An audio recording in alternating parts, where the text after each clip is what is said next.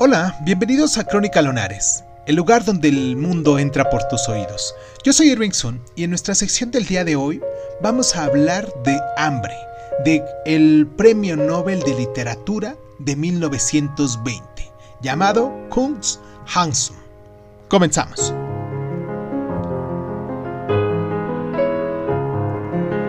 Todo esto sucedió mientras yo estaba caminando. La reputación de Hamsun se ha visto empañada por sus simpatías por el nazismo, pero su retrato semi-autobiográfico del artista como joven hambriento es un clásico fundamental del modernismo.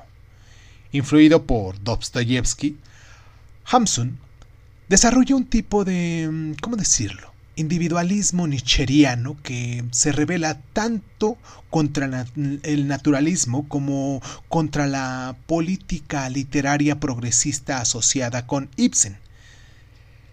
La angustia de su libro Hambre imagina los paisajes urbanos alineados de Kafka, pero con una insistencia sobre las tensiones entre la economía cotidiana y el ensueño coloquial que serían dignos de James Kelman.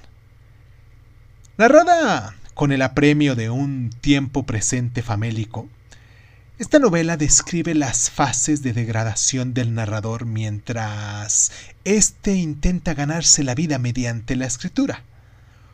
Unas veces febril por la falta de alimento, otras desdeñoso contra la humanidad, nuestro narrador posee un sentido de la autoestima demasiado alto, de manera que los encuentros y falsas percepciones resultan a un tiempo hilarantes y obscuramente existenciales.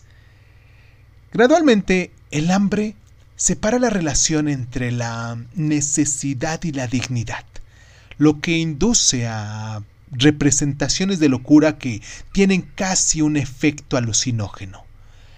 La novela yuxtapone los sueños de respeto y las fantasías del narrador con sus crímenes mezquinos y sus no menos mezquinos planes de venganza, pero en todo momento fructúa cautelosamente entre afirmar que se trata de un escritor excepcional y revelar que no es más que un pobre iluso perdido entre el rencor y la estupidez con rasgos que anticipan los intelectuales vagabundos de la obra de Beckett.